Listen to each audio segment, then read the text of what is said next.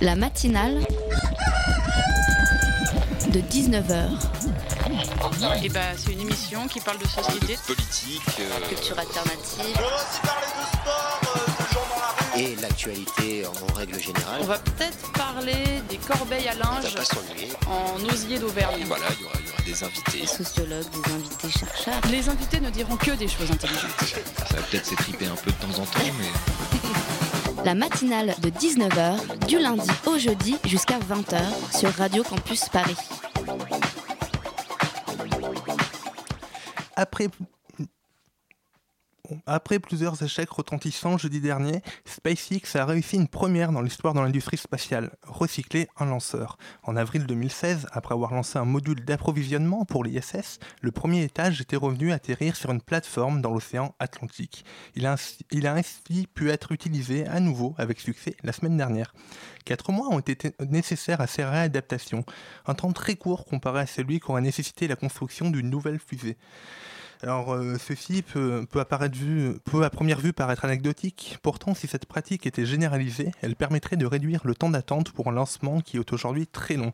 Mais c'est surtout le coût financier qui est réduit considérablement, et c'est bien ça au final qui intéresse l'industrie du spatial. Si on réduit les coûts pour des missions purement scientifiques, elles seront peut-être euh, moins suspendues pour des raisons économiques, et ceci permettrait d'acquérir des connaissances toujours plus grandes.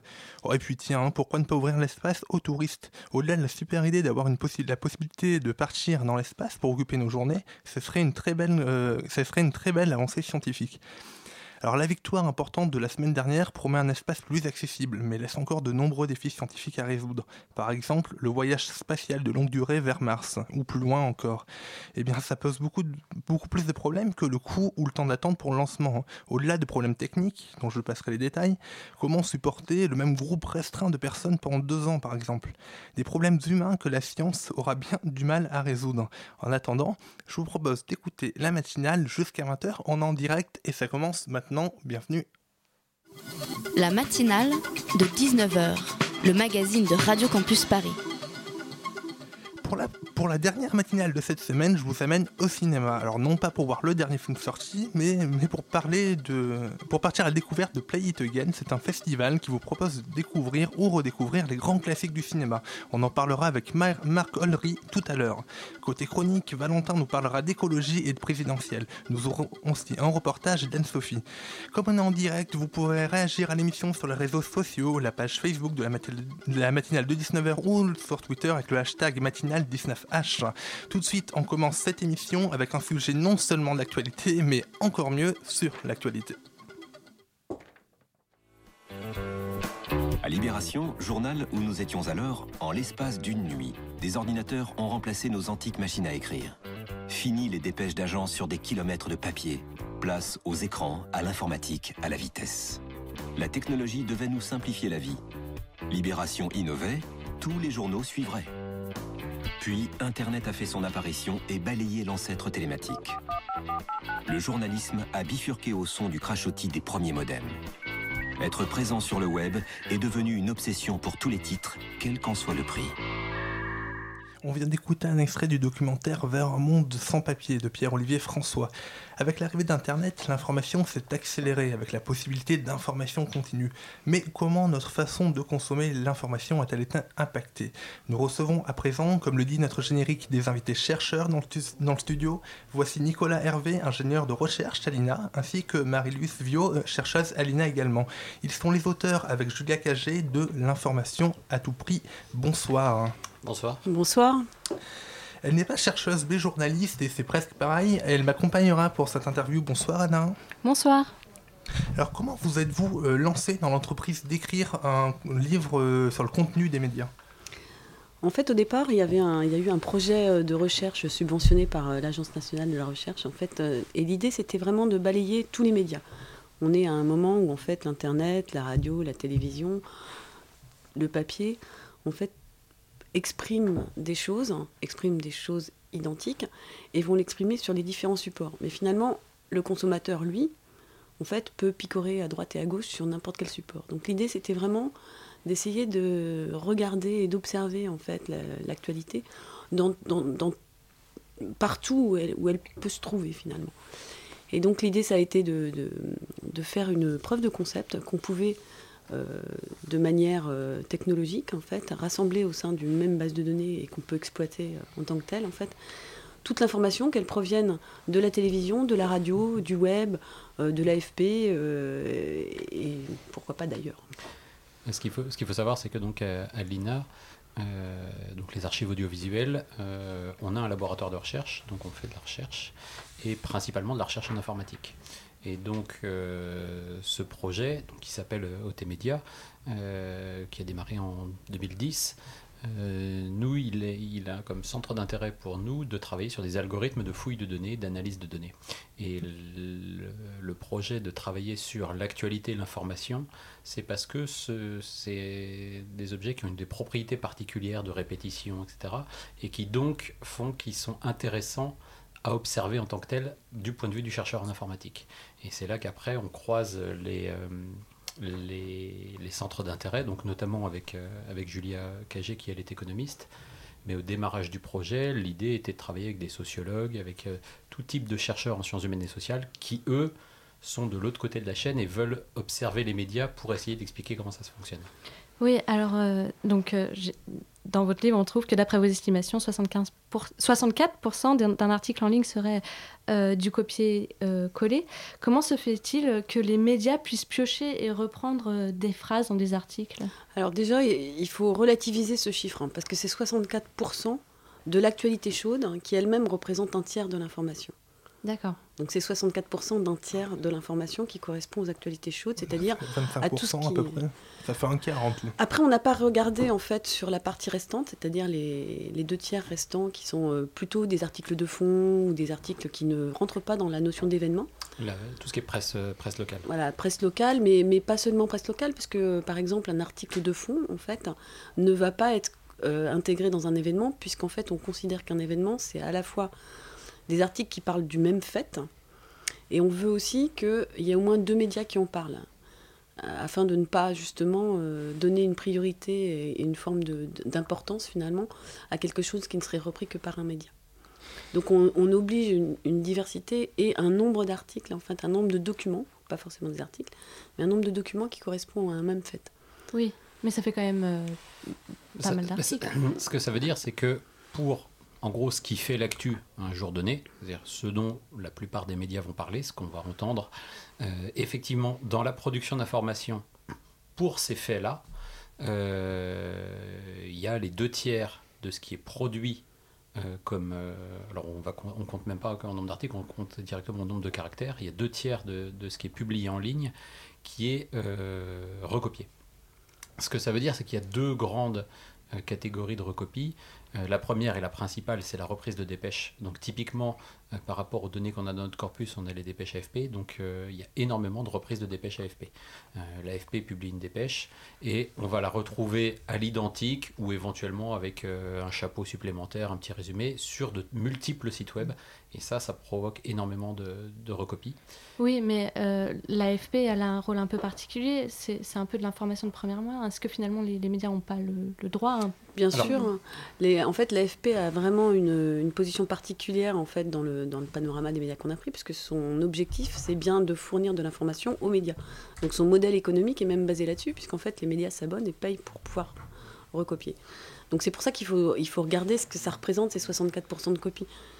En plus, il faut, il faut aussi euh, regarder que euh, souvent, euh, soit le, le, contenu de la dépêche est reprise, et les journaux ont tout à fait le droit de faire ça, soit en fait, ils reprennent une partie en fait euh, seulement de, de, ce qu'ils vont publier. C'est-à-dire qu'ils vont faire euh, une partie originale, peut-être les deux tiers de leur papier, et puis après ils vont rajouter en fait des choses qui vont être reprises de différentes descriptions, parce qu'il n'y a pas non plus 15 euh, 000 façons de, de décrire un, fait réel. Donc voilà, donc c'est, voilà, il y, a une partie qui est complètement copiée à 100%, ça représente 21% de, de ce contenu. Et puis, il y, a, beaucoup de parties qui contiennent des petits bouts de copie. Et, ce faut, et donc, donc ça, effectivement, le chiffre de 64%, il n'est pas pour dire c'est bien, c'est mal, euh, ils ont le droit, ils n'ont pas le droit, mais c'est euh, plutôt pour, euh, enfin, ça montre qu'effectivement, il y a une forte homogénéité des contenus qui sont présents. Euh, donc après, dans les, un deuxième aspect, c'est qu'il y a aussi certains médias qui se recopient eux-mêmes. Euh, et typiquement, euh, pour le coup, l'AFP est le premier à le faire, c'est-à-dire que l'AFP, quand il y a un événement, va généralement publier une petite dépêche, genre 5 ou 10 lignes, puis une demi-heure plus tard, le journaliste qui va avoir fait plus de travail va reprendre cette dépêche de 5 ou 10 lignes, puis l'augmenter. Mais ça, c'est compléter l'article, c'est pas forcément le recopier. Si, parce qu'il est republié. À partir du moment où il est republié, ils reproduisent une nouvelle dépêche qui va potentiellement être reprise sur d'autres sites web. Ce qu'on dit, c'est que ce qu'on regarde, c'est vraiment la, la quantité d'informations originales. Alors, c'est une approche qui est relativement restrictive puisqu'on se contente de mesurer l'originalité par rapport à des copier-coller. Euh, après, on peut dire des choses complètement euh, pas originales du tout, euh, banales au possible, mais avec des mots originaux. mais donc, on, se focalise vraiment juste sur, ce, sur cet aspect-là et qui nous permet de, de mesurer ça. Et donc ce qu'il faut bien avoir en tête, c'est le, le, point principal, c'est pas tant le fait de savoir si on a le droit, pas le droit de copier. On, on a trouvé plein d'exemples de gens qui se repompent les uns les autres alors qu'ils n'ont pas le droit de le faire. Mais oui, mais il n'y a pas d'affaire d'ailleurs. Non, parce qu'en fait, il n'y a pas de mauvais élèves et il n'y a pas de bons élèves. C'est-à-dire que globalement, tout le monde euh, va reproduire un petit peu, etc. Et donc, il y, a une tolérance de fait euh, à, cette histoire. Donc, c'est surtout qu'en fait, dans, dans, dans, notre travail, il y a, l'idée, c'est pas de, de, culpabiliser ou quoi au caisse. Hein. Ce qu'on explique, c'est que de toute façon, euh, il n'y a pas de mystère. Si vous voulez publier de l'information originale, il faut que vous ayez des journalistes pour la produire. Donc, euh, il n'y a, a, pas, a pas d'attaque de, nos pas, de notre part euh, de, envers n'importe qui. Enfin, envers quel, quiconque, que je dirais plutôt. Mais l'idée, c'est plutôt de, de dire finalement, dans un, dans un univers euh, comme Internet où il est très facile, hein, où la diffusion est très rapide, où il est très facile de faire du copier-coller, où il est très facile de diffuser, clairement, il y a une espèce d'homogénéisation de contenu et il faut prendre ça en compte. Oui, et d'ailleurs. Oui, mais alors justement, le, fait de, publier sur Internet, euh, et ça va très, très vite, ça, ça peut ouvrir la porte euh, au piratage ou aux fausses informations. Dans ce cas comment on peut déceler le, le vrai du faux? Alors, il y a beaucoup, beaucoup de choses qui se passent en ce moment autour de ces questions de fake news. C'est pas, euh, ça fait pas partie du sujet euh, qu'on a regardé. en revanche, sur la rapidité, c'est un des, c'est le deuxième point qu'on a mesuré, c'est qu'effectivement, on, alors on travaille sur un corpus qui date de 2013 donc où il y a quelque chose 80 80 médias qui ont été qui ont été regardés sur internet et déjà à l'époque, euh, on se rend compte qu'effectivement la propagation, c'est-à-dire qu'à partir du moment où une information apparaît sur un site web, quelqu'un sort une information, mmh. elle est très très rapidement reproduite sur, euh, sur les autres sites à côté. Donc ça, c'est une première chose. C'est-à-dire qu'effectivement, la rapidité avec laquelle l'information se propage sur Internet, elle est avérée, on l'a mesurée. Euh, ça, c'est une première chose. Maintenant, par rapport aux fausses informations, dans, dans, dans, ce qu'on fait, dans ce qu'on fait nous, on se contente de regarder qu'est-ce qui fait l'information on n'a pas d'algorithme miracle pour détecter que c'est vrai, c'est faux, c'est qualifiable de, euh, vraie information, fausse information. On sait. Ce qu'il faut voir, c'est base, c'est une étude euh, économique. La, question euh, que Julie Acagé a amenée quand on a, monté cette collaboration, c'était quel est l'intérêt, quel intérêt les médias ont à produire de l'information originale et avec une approche économique, c'est-à-dire avec il faut que ça rapporte de l'argent bah Oui, mais c'est aussi bête que ça. C'est-à-dire que c'est euh, de l'argent, donc en gros euh, de l'audience ou de la vente ou des abonnements. De, l'argent global. Voilà. Et donc avec euh, des informations du type l'audience des sites web ou les ventes en kiosque et le nombre de journalistes, ça, ça permet d'observer un peu ce qui se passe du côté des médias. Et donc, il fallait qu'on arrive à quantifier des mesures de production d'informations. Et donc, on a, euh, avec les algorithmes, établi un certain nombre de mesures. Donc, la rapidité, l'originalité. On a également regardé euh, qui cite qui. C'est-à-dire à quel moment est-ce qu'un média va écrire qu'en fait l'information ne vient pas de lui, mais qu'il a eu son information par un autre média. Selon le monde, euh, Mediapart publie un document. Euh, selon l'AFP, etc. Donc on s'est vraiment cantonné à l'étude économique. Après, toute la question des fake news et tout ce qui est beaucoup plus actuel, c'est quelque chose qu'on n'a pas regardé, mais il y a d'autres projets de recherche qui, travaillent dessus en ce moment. Alors, on a parlé de, vous avez parlé de la rapidité justement de, publication, et je vous propose de revenir dessus juste après cette petite pause musicale.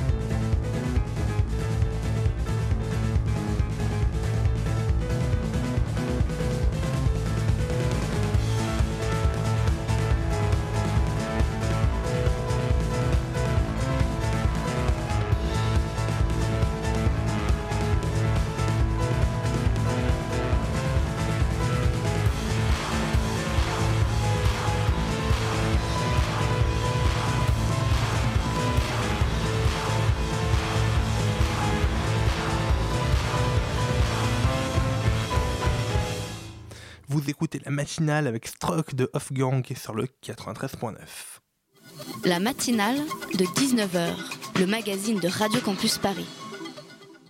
Nous sommes toujours en compagnie de Nicolas Hervé et Marie-Louise Viau pour parler de l'information à tout prix. Alors vous dites que dans votre livre que 20% des documents sont publiés dès le début d'un événement. Alors comment on peut expliquer ce besoin d'information rapide?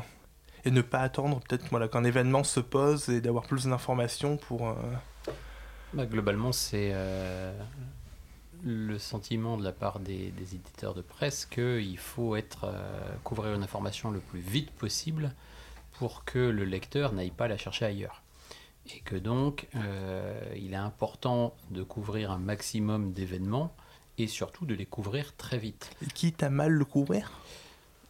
Et quitte à mal le couvrir, on, a pu entendre des anecdotes, euh, on ne citera pas les médias, mais où euh, des journalistes sont présents pour couvrir un événement, mais si le journaliste, par exemple, envoie son article plus tard que la dépêche AFP, eh ben, le média va préférer publier la dépêche AFP que de publier l'article de son propre journaliste, juste pour être sûr que l'information soit sur son site web à tout prix.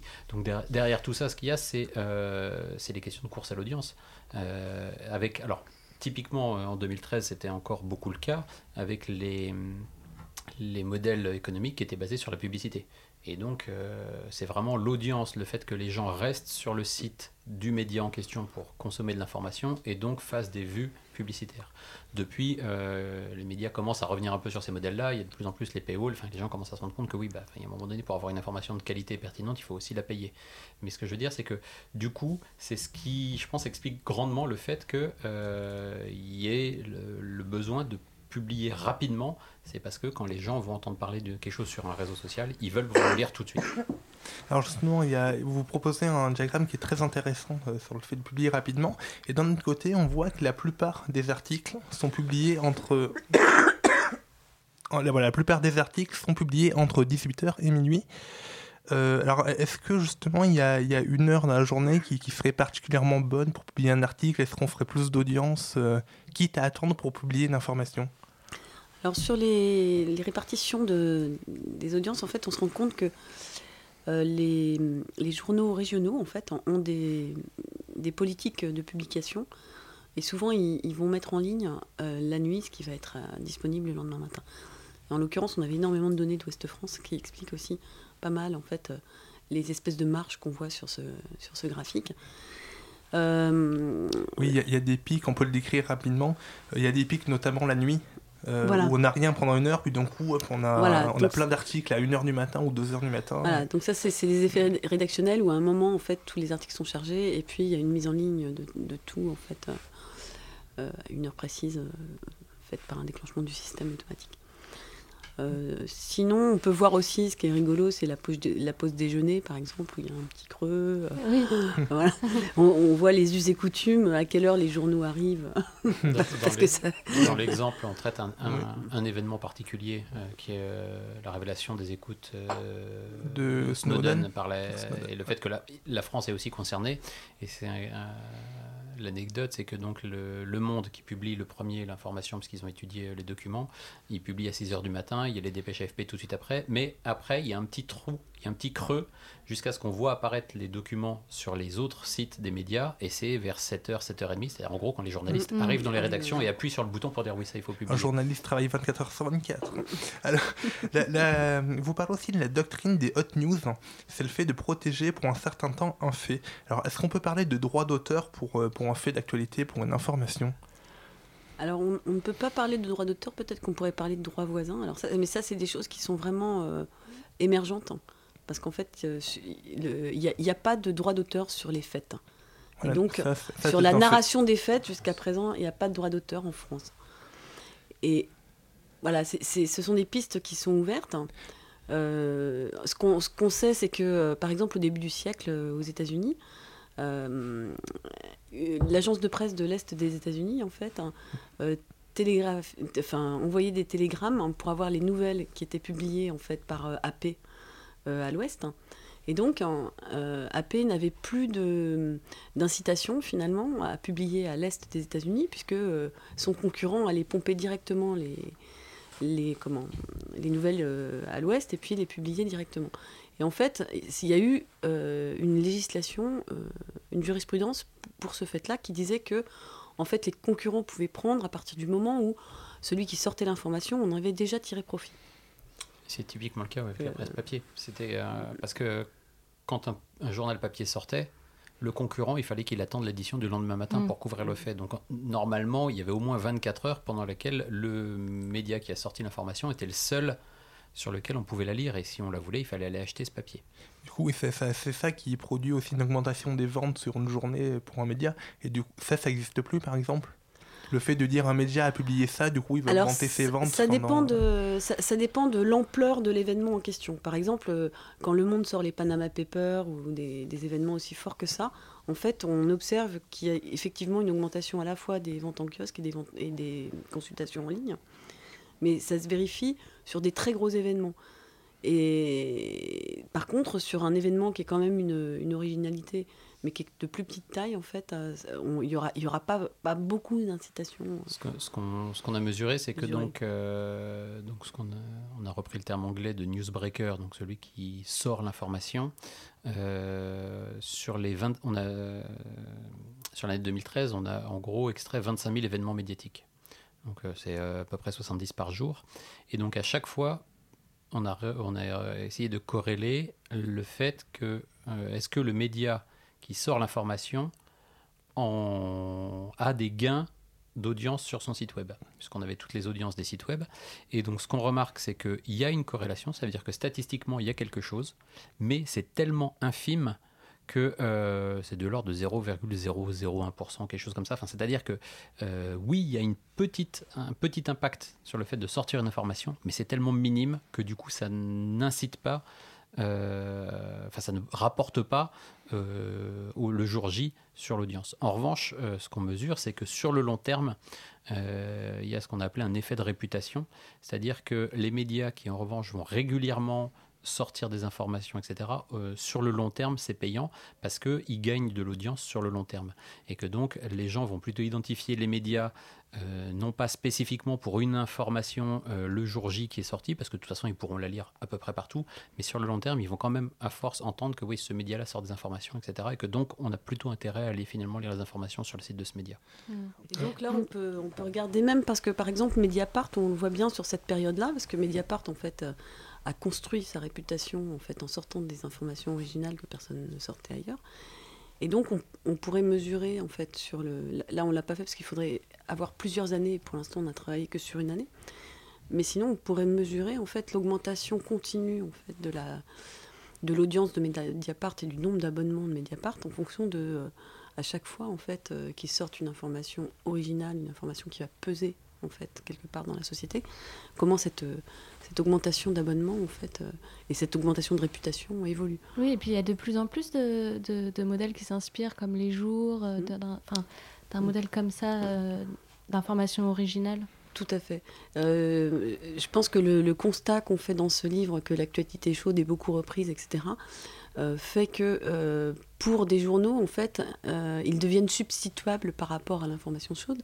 Et en fait, pas, enfin, nous, on l'a mesuré, mais le constat a été fait auparavant par des gens, qui, des médias, à juste titre. Et euh, euh, certains nouveaux médias, justement, euh, ont orienté leur production sur une production de, justement totalement originale, avec un, un, point de vue et un angle totalement original, quitte à délaisser partiellement l'actualité chaude. Oui. Et ça, c'est vraiment intéressant parce que c'est un effet complet de ce qu'on qu'on a mesuré, en fait, dans nos travaux. Donc finalement, euh, quels sont les modèles économiques les, plus viables pour les médias C'est de faire du contenu original, justement? Alors, je pense que là, le, paysage est vraiment en mouvement, puisque les nouveaux arrivants, en fait, euh, ont des façons de se financer un peu particulières. Il y a du crowdsourcing, il y a de l'abonnement, il y a beaucoup de choses, il y a beaucoup de tests. C'est un... Euh, en fait, le paysage médiatique est un paysage extrêmement mouvant et dynamique. Et donc là, on a vu ces trois dernières années, plus d'une vingtaine de nouveaux médias apparaître euh, avec des modèles différents, euh, sur des niches différentes, avec des... Mais, mais quasiment tous hein, avec cette capacité euh, de se mettre dans une niche où ils produisent de l'information totalement originale, effectivement. Mais je voulais aussi revenir, vous évoquez dans votre livre l'intervention des robots. dans la production de contenu en ligne. On en parlait un peu pendant la pause musicale. que font-ils ces robots et peuvent-ils un peu remplacer le travail d'un journaliste? Non. la, non, la plupart des robots, pour l'instant, c'est ce qu'on est capable de faire en termes d'intelligence artificielle, c'est généralement de paraphraser une information qui est déjà disponible ailleurs.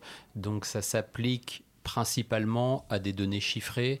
Donc ça va être euh, généré, ça a été utilisé en France euh, la première fois, je crois que c'était par le monde, pour les résultats électoraux.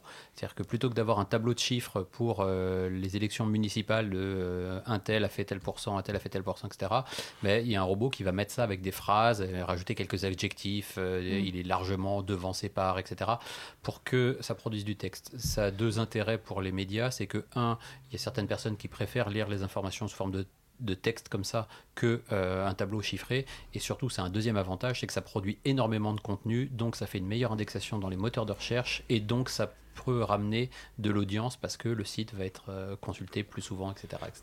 pour finir euh, rapidement, donc apparemment ce ne sont pas des robots, mais qu'est-ce que ça pourrait être l'information de demain? Est-ce que les journalistes ont encore de longs jours devant, devant ah, Certainement.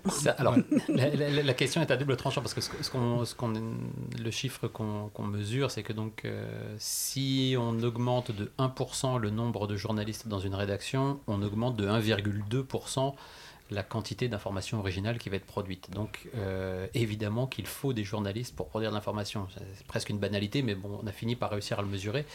Euh, après, la question, c'est que derrière, euh, c'est pas tant de savoir s'il faut des journalistes, c'est évident. C'est la question de comment est-ce qu'on fait en sorte de mettre en place un contexte économique et réglementaire qui fait qu'on est dans une situation où on peut toujours produire de l'information.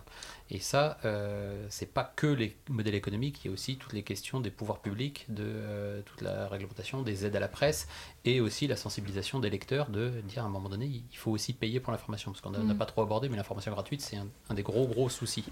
Voilà. Eh bien, on va finir avec cette note positive euh, pour les journalistes, du coup. Donc, merci euh, Nicolas Hervé et Marie Studio d'être venus nous parler de ce livre dont je rappelle le titre, c'est L'information à tout prix.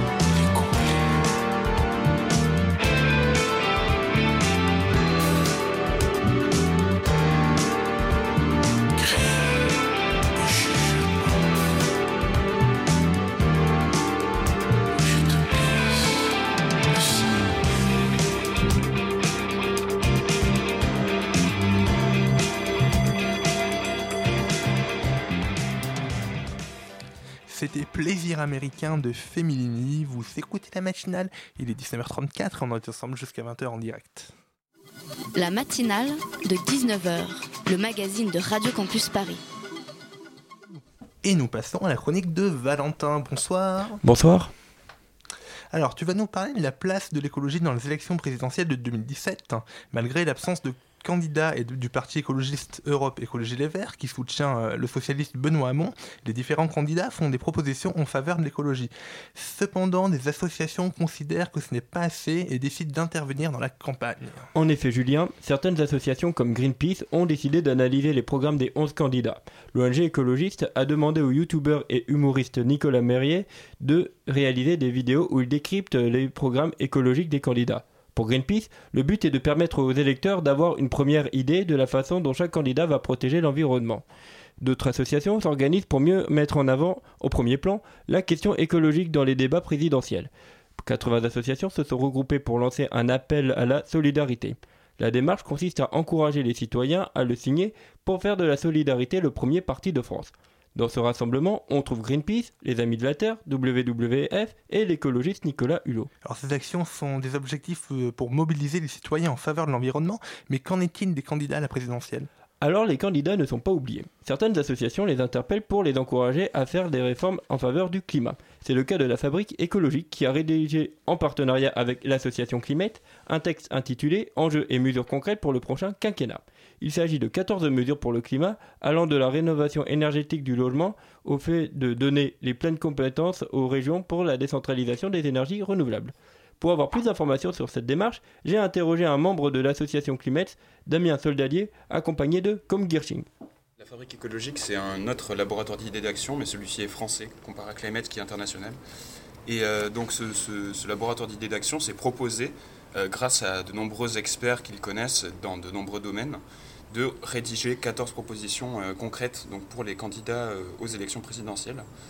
Donc nous, ne sommes pas, nous sommes en collaboration avec euh, cette association et, leurs mesures sont disponibles sur leur site internet et, nous les partageons. Notre souci à nous et à la, fabrique écologique et à nous, c'était vraiment de rédiger des propositions qui sont adaptables pour les programmes et qui ne sont pas vraiment contraignantes parce qu'on pense vraiment que l'écologie doit s'inscrire dans un projet de société, dans un projet économique, dans un projet de développement, et non euh, comme des contraintes, comme ça a souvent été le cas euh, par le passé. Et y a-t-il d'autres démarches citoyennes qui peuvent être mentionnées? Un peu dans la même idée que la fabrique de l'écologie, Shift Project, un think tank de patrons, a rédigé un manifeste pour décarboniser l'Europe. Ce document a été signé par 80 chefs d'entreprise et est destiné aux candidats à la présidentielle. Il appelle les candidats à réduire les émissions de gaz à effet de serre en Europe avec 9 propositions, parmi lesquelles la fermeture de toutes les centrales à charbon, la mise en place d'une industrie lourde post-carbone et d'une agriculture durable. Toutes ces démarches euh, veulent mettre l'écologie au cœur du débat politique en faisant des propositions ou en informant. Reste à savoir si ce entre guillemets lobbying vert sera efficace. Eh bien merci Valentin pour cette chronique.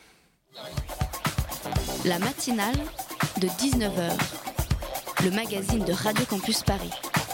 Du lundi au jeudi jusqu'à 20h. La femme du dimanche, Blow Up ou encore une anglaise romantique. Voici, parmi d'autres, quelques exemples de films qui vous sont proposés par des salles de cinéma partout en France à l'occasion du festival Play It Again. Ce festival vous propose en effet de visionner les films d'hier dans les salles d'aujourd'hui. On reçoit Marc Honrin, la société de distribution Lost Film, pour nous présenter ce concept. Bonsoir. Bonsoir. Alors je serai également accompagné de Mao pour mener cette interview. Bonsoir. Bonsoir.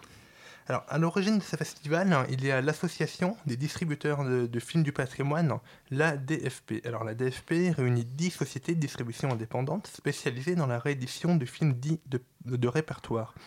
Qu'est-ce qui est à l'origine de cette association?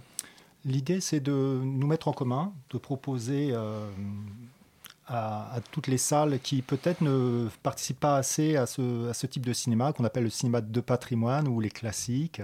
Euh, et qui euh, le festival est un outil un petit peu clé en main qui leur permet de, ben justement de choisir une sélection de nos films euh, ressortis l'année écoulée, un petit peu à la façon du festival Télérama qui est devenu maintenant une habitude pour les cinéphiles de toute la France au mois de janvier et qui revient un petit peu sur les meilleurs films choisis par la rédaction de Télérama sortis l'année précédente. Là, il s'agit en l'occurrence de, classiques, de films anciens, on va dire, mais restaurés et montrés comme des films nouveaux dans leur, dans leur plus belle atour. quand est-ce qu'on peut dire qu'un film devient un classique ou enfin un film de répertoire? À partir de quand? Si on s'en tient à l'appellation du, CNC, en fait, devient patrimoine ou répertoire un film qui est sorti il y a 20 ans. Donc, euh, ben, n'importe quel film? N'importe quel film. On peut dire par exemple que La leçon de piano ou Cyrano de Bergerac serait un film de patrimoine parce que bah, il a eu sa vie, il est sorti à l'époque, c'était au début des années 90 et, les distributeurs euh, ont fait ce travail-là de le montrer en salle. Les droits des films après euh, ont une durée de vie et donc charge à d'autres distributeurs de racheter les droits et de faire tout ce travail de promotion pour montrer ces films en salle. Euh, du coup, le projet de votre association, euh, c'est pas uniquement de ressortir des vieux films, c'est aussi de les restaurer. Euh, vous dites que ça peut prendre, enfin, c'est un vrai travail de fond. Euh, comment, comment ça se passe la restauration d'un film? Alors, c'est hum, bah, déjà, les distributeurs, c'est faire des choix. Donc, en fait, c'est neuf sociétés. on a chacun une cinéphilie différente. Et, et, on se penche sur des films qu'on a envie de montrer. et maintenant, ça passe forcément par des copies restaurées, pourquoi? Parce que euh, à 99%, les projections en France se font maintenant sur des supports numériques. Donc des films sortis en 35 mm maintenant sont quasiment indiffusables parce que les salles sont équipées massivement en, projecteurs numériques. Donc il faut que ces films soient numérisés et au mieux restaurés. C'est-à-dire qu'on travaille vraiment à l'origine du, du dispositif, enfin de, du, négatif, pour avoir la meilleure qualité euh, possible. Euh, donc euh, après, il y a un travail qui est plus ou moins important. On entend parler de, de restauration sur des classiques euh, par exemple, il n'y a pas longtemps, on était content de enfin découvrir la version de Lola Montes de Max Ophuls. Mais c'est vrai que c'était un travail de fourmi parce que euh, c'était un film bah, déjà qui avait subi des coupes, dont les matériaux euh, étaient un peu disparates de par le monde. Et c'était un vrai travail de fond. pour, pour mais malheureusement, ça a un coût. Et nous, distributeurs de patrimoine, là, cette, association, ce sont des distributeurs indépendants.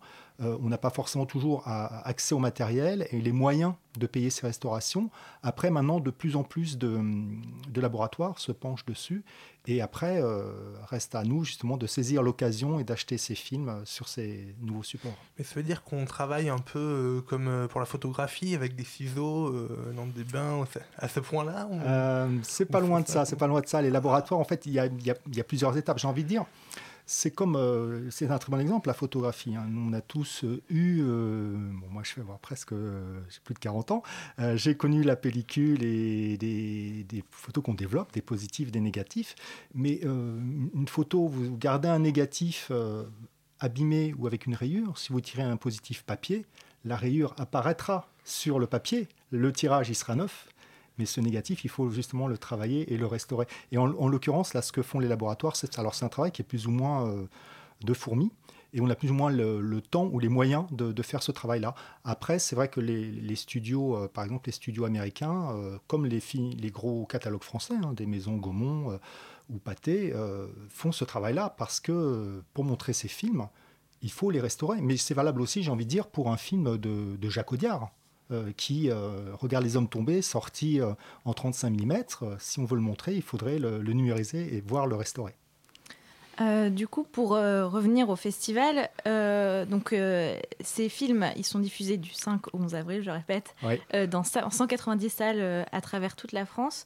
Euh, comment ça se passe, euh, la répartition des films dans les salles? C'est les salles qui choisissent C'est vous qui... Voilà, c'est ça. Le festival, c'est un outil, c'est-à-dire que c'est une sélection, une fois de plus, euh, d'une vingtaine de titres sortis.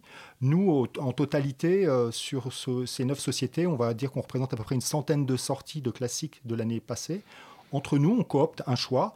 Là, en l'occurrence, on avait vraiment envie de, ben, représenter un petit peu toutes les cinéphilies. C'était à la fois des très grands classiques comme Les hommes préfèrent les blondes, mais peut-être des, cinéphilies plus difficiles ou moins connues, comme un film qui s'appelle Éclairage intime, euh, tchèque, euh, qui est distribué par une société qui s'appelle Malavida. Et c'est vrai que c'est une société, par exemple, qui travaille beaucoup sur ce, cinéma-là, euh, les films de l'Est, ou par exemple aussi sur le, le cinéma jeune public. Et notamment, là, on propose, il propose aussi un film qui s'appelle Alice Comédie, qui se trouve être l'ancêtre des premières productions Disney, avec une petite fille euh, qui évolue, euh, alors c'est des courts-métrages, qui évoluent dans un monde et dans un décor de western, et c'est des films en noir et blanc, et c'est vraiment les premières productions Disney avant même qu'arrive euh, Mickey.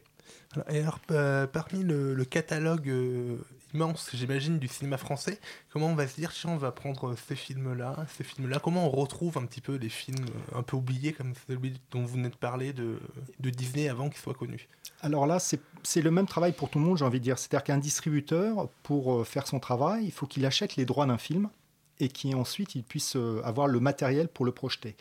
En l'occurrence, euh, vous avez des sociétés de production ou des détenteurs de catalogues, hein, de grandes maisons comme Studio Canal, euh, par exemple, qui va restaurer des films, à la fois parce qu'ils vont après les éditer en DVD ou en Blu-ray ou les diffuser euh, pour la télévision et leur, leur, bouquet de câbles, mais ils ne feront pas ce travail-là forcément en salle. Donc ils vont céder les droits à des distributeurs. Donc là, par exemple, vous avez un très bon exemple avec euh, le film de Duvivier, Panique, euh, qui est distribué par la société euh, Les Acacias, qui justement a ressorti l'année dernière toute une série de films de Julien Duvivier. Mais n'aurait pas pu faire ce travail-là si justement en amont, les, ayants droit, les producteurs et donc les gens qui détiennent le, matériel et les droits de ces films, en l'occurrence Studio Canal, si je dis pas de bêtises, faut, faut jamais se tromper là-dessus, euh, n'avaient pas fait ce travail-là. D'accord. Alors, euh, justement, vous, disiez, on disait que les, les, salles de cinéma choisissaient un petit peu les, films qu'elles avaient passés. Mais est-ce que vous n'avez pas du mal à justement à passer un film qui est vraiment pas connu? Est-ce que, voilà, le, est que les cinémas acceptent de diffuser des films comme ça? Ben en fait, tout, part, tout part de, la passion, c'est-à-dire, euh, comme je le disais tout à l'heure, le, festival est un outil, on, propose des films, on a une programmatrice qui est un petit peu l'interface de, nous tous, euh, que les salles de cinéma vont appeler et vont dire, voilà, moi j'ai décidé de passer euh, Mauvais sang de Léos Carax et Indochine et La Mélodie du Bonheur. Ils vont un petit peu faire leur marché et après ben, décider de faire ou pas des animations autour de ces films-là ou d'autres, peut-être parce que justement, euh, ils ont déjà passé certains films de la sélection, vont revenir en arrière sur ceux qu'ils n'ont pas pu proposer jusque-là. Et après, ce qui est intéressant aussi, justement, et c'est un peu la force de, cette proposition de, manifestation, c'est que vous avez des, salles en France qui, justement, ne passent pas du tout euh, de, films anciens, de, films classiques, tout simplement parce qu'ils pensent ne pas avoir le public, ou ils n'ont pas cette habitude-là, ou ils n'ont pas cette case-là, euh, il y a des salles, par exemple, qui ne font pas du tout de ciné-club, mais chacun le fait, j'ai envie, envie de dire, un petit peu à sa façon. Ça peut être un rendez-vous hebdomadaire, mensuel, ou ça n'existe pas. Et justement, c'est ça qui est assez bien avec euh, ce, ce, cette formule de Play It Again, c'est que certaines salles, même par, parfois des, bah, multiplexes de province, euh, vont se pencher euh, sur, sur le festival pour faire leur choix. Ok, on revient dans un instant.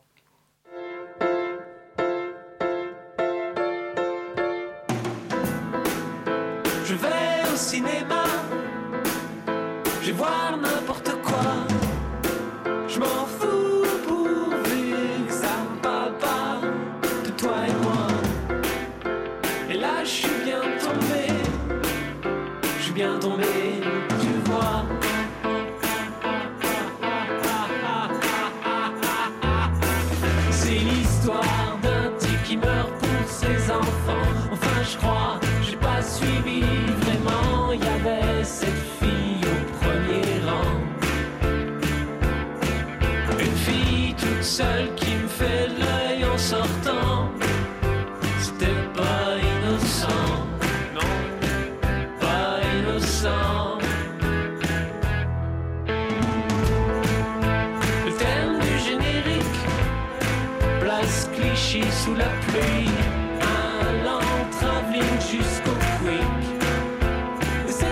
qui me suit, la fille du premier rang.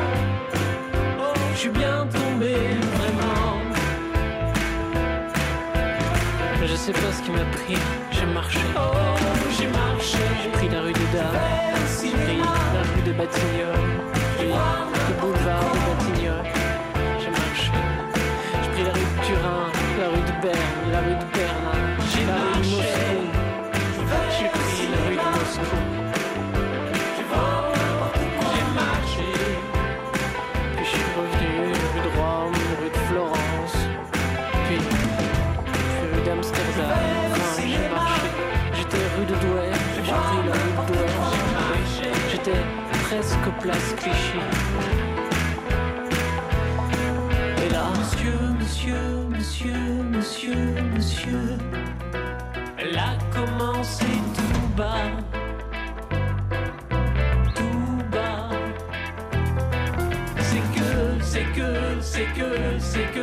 C'est que tu avais fait tomber ça.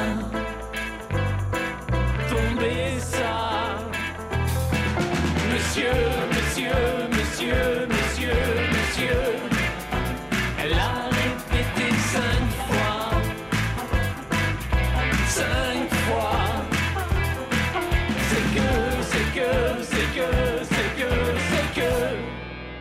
Tu avais fait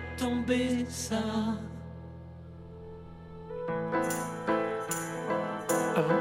Ah ben merci. Il est cassé? Non, si, il est cassé. Merci mademoiselle. Ouais, bonne soirée. Je vais au cinéma. Je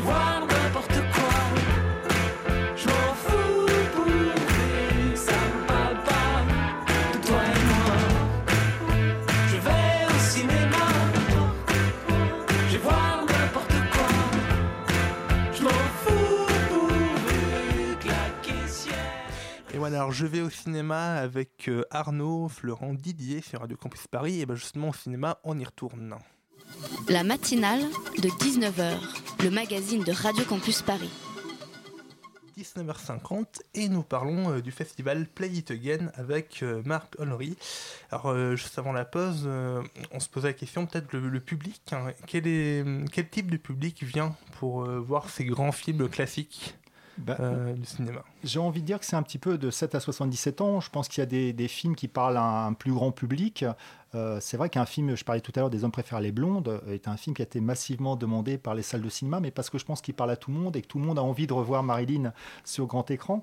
Mais euh, c'est le principe du festival, c'est de s'adresser à tous les publics. Il y a des films pour les plus jeunes, vraiment spécifiquement. hein, quand j'en parlais tout à l'heure, Alice Comédie, où il y a aussi des films muets, et ça c'est assez rare aussi, mais, c'est important de, se pencher sur ces, films. Et là, on a un, programme qui s'appelle Fatih se déchaîne. Donc Fatih, c'était un des grands euh, euh, comiques muets euh, célèbres, mais autant que Keaton ou Chaplin, mais un peu plus méconnu. Et un film, par exemple, comme La Mélodie du Bonheur, qui est présenté à la fois en VO ou en VF, euh, peut parler à, à des plus jeunes comme à des plus vieux qui l'ont découvert à sa sortie il y a 50 ans. Alors vous parlez de films muets, justement il y a des courts-métrages euh, qui peuvent être accompagnés d'orchestres. Euh, comment on, choisit l'accompagnement musical d'un film euh, de presque un siècle ou de, de 60 ans? Comment on va se dire, tiens, on peut le... Et ben ça, c'est aussi un travail qui, j'ai envie de dire, se fait à l'année. C'est-à-dire que certains distributeurs euh, sortent et proposent des films muets. Alors, euh, pouvez avoir des John Ford, des Hitchcock. euh, prochainement, il y a une série de films de Max Linder qui va ressortir. Soit vous les proposez euh, euh, avec sans bande son, soit vous pouvez inclure justement, et c'est un petit peu peut-être la force maintenant du cinéma numérique, c'est-à-dire vous pouvez mettre des options sur les pistes des copies numériques, c'est-à-dire une, une musique enregistrée et diffusée en direct avec le film. Et vous pouvez avoir aussi ce qu'on appelle des ciné-concerts, c'est avec toute l'année. Par exemple, on a des ciné-concerts qui peuvent être organisés en région avec euh, une association qui s'appelle la DRC et qui a l'habitude justement de proposer ben, des formules avec des pianistes ou des trios de jazz. Vous avez aussi de l'électro. Enfin, chacun un petit peu euh, maintenant s'approprie euh, le cinéma muet pour le revisiter. Vous disiez que le festival s'adressait à des gens de 7 à 77 ans. Euh. Cette année, et plus.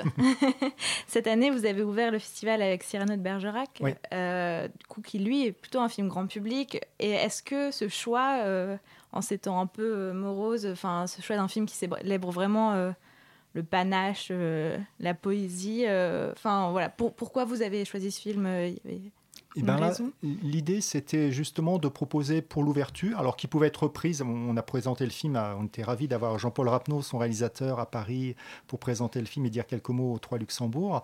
Mais il y avait d'autres salles en province qui pouvaient le jouer.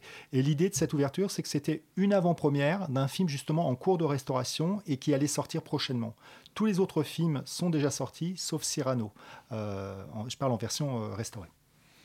Alors, c'est la, la troisième édition hein, de, de Play It Again. Combien vous avez eu de, de spectateurs, peut-être sur les, les, deux premières éditions? Est-ce que c'est, est-ce qu'on en parle peut-être de plus en plus? Est-ce qu'il y a de plus en plus de monde? Il y a une évolution. On, est, on avait commencé, je crois, à 13 000 spectateurs il y a deux ans. L'année dernière, 15 000. Là, c'est pareil. Le nombre de salles euh, grandit. Le nombre de séances aussi. 190 salles. Oui, 190 salles. On avait commencé à 120 salles euh, il y a deux ans, 150 l'année dernière, là 190. Eh ben, on va voir. Écoutez, ça a commencé depuis hier. J'espère que ce sera une belle année. Et la, vraie différence par rapport à cette année, c'est justement, comme c'est un petit peu difficile aussi aux salles, il faut qu'elles aient une souplesse pour pouvoir euh, inclure ces séances euh, dans leur programme.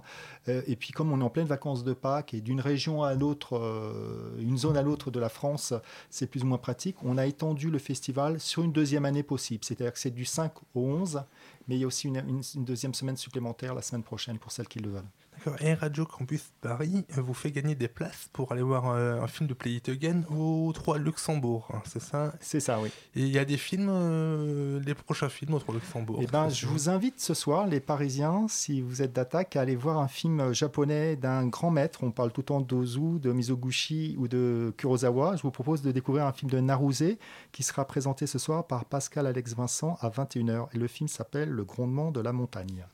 Eh bien, c'est très très bien tout ça. Alors, merci euh, Marc d'être venu nous parler de ce festival euh, Play It Again. La matinale de 19h, le magazine de Radio Campus Paris. Du lundi au jeudi jusqu'à 20h. À Cergy, dans le Val d'Oise, au collège des Touleuses, un professeur a mis en place le compostage collectif pour le collège et son quartier. Donc euh, les résidences, les maisons de retraite, etc., etc. Ça dure depuis 2012 et ça cartonne. Anne-Sophie y est allée faire un tour. Vendredi 31 mars, midi. Au détour d'un sous-bois, à Cergy, dans le Val d'Oise, le collège des Touleuses est baigné de cris d'enfants. On trouve autour une maison de retraite, une résidence, mais toutes les générations se retrouvent autour du composteur collectif. Un compartiment en bois de palette, fabriqué par des collégiens et lancé en 2011 par Joël Boudou. Joël est professeur au collège, natif de l'Aveyron. Son composteur recueille les déchets organiques de la cantine, ce qui représente 74 000 repas par an. Mais pour lui, ce composteur collectif ne fait pas que réduire les déchets, et possède d'autres pouvoirs. L'histoire du composteur ici, euh, je commençais en 2011, donc en mai 2011 jusqu'en juin 2012, on avait euh, 80 visites sur le site du collège. Hein, et c'était quoi le but au départ? Ben, Le but c'était de, justement de faire euh, trier les, les, enfants, les élèves de 6e qui venaient depuis chez eux, ils portaient un sac d'épluchures qu'ils apportaient au collège. Et pourquoi vous êtes lancé dans le compostage en particulier? C'est facile. Je suis issu de la campagne. Je suis né dans l'Aveyron et j'ai grandi avec des vaches, des cochons et je me dis qu'on ne peut pas jeter ces épluchures ou des trognons de pommes à la poubelle. Il faut les mettre quelque part ailleurs qu'à la poubelle parce que la poubelle, il faut éviter de, ben, de la faire brûler. On peut faire quelque chose avec. Est-ce que vous pouvez nous rappeler le principe du compostage? Ben, le principe, il est assez facile. Il suffit d'apporter des, épluchures de, pommes de terre, de poireaux, de, de les déposer euh, dans, un, bac.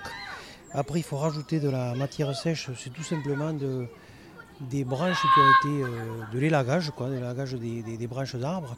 Euh, ce qui est élagué, on le met en tas et on le réutilise pour justement donner de l'air aux au compost parce que si vous ne mettez pas la matière sèche dans un composteur, ça pue. Ça pue. C'est que de l'azote, c'est sûr que ça va sentir mauvais. Alors qu'ici, on peut sentir que ça ne sent rien. On le soulève. Du côté droit, on se trouve avec de la matière qui est en train de se décomposer, où ce matin, elle est montée jusqu'à 57 degrés, qui n'a rien à voir avec la chaleur qu'il fait aujourd'hui, mais c'est que c'est comme ça, ça se décompose. Et puis côté gauche, on a de la matière qui est décomposée, et les gens l'utilisent et le tas est en train de descendre. Et c'est génial parce que les gens récupèrent du compost qui est mûr, qu'ils amènent chez eux sur un balcon pour fleurir. La résidence, il y a 125 appartements. Au collège, il y a 650 gamins tous les jours qui mangent.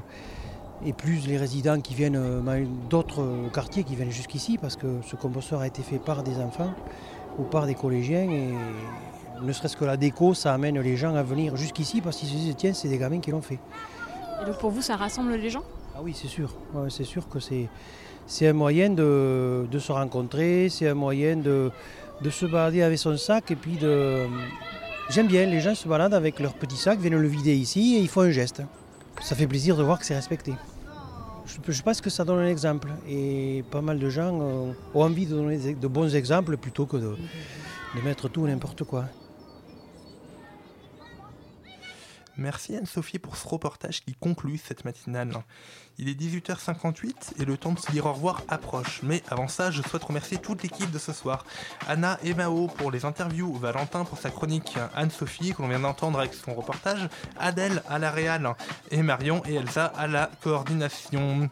Et bonsoir Hugo, alors le micro Salut, est à toi dans quelques secondes et on me dit que la, la température va monter ce soir. Ouais, hein. effectivement. Alors, on a invité une jeune euh, épidémiologiste qui nous amènera euh, découvrir un virus très particulier responsable de la fièvre de la vallée du, du. Et c'est à Madagascar. À tout de suite. Et bien c'est dans quelques secondes sur du Campus Paris et ça, ça, va être très bien réalisé ce soir. Vous pourrez retrouver cette matinale sur le site de Radio Campus Paris incessamment sous peu ou alors en rediffusion demain à 13h. Je vous souhaite une belle soirée et la matinale revient lundi.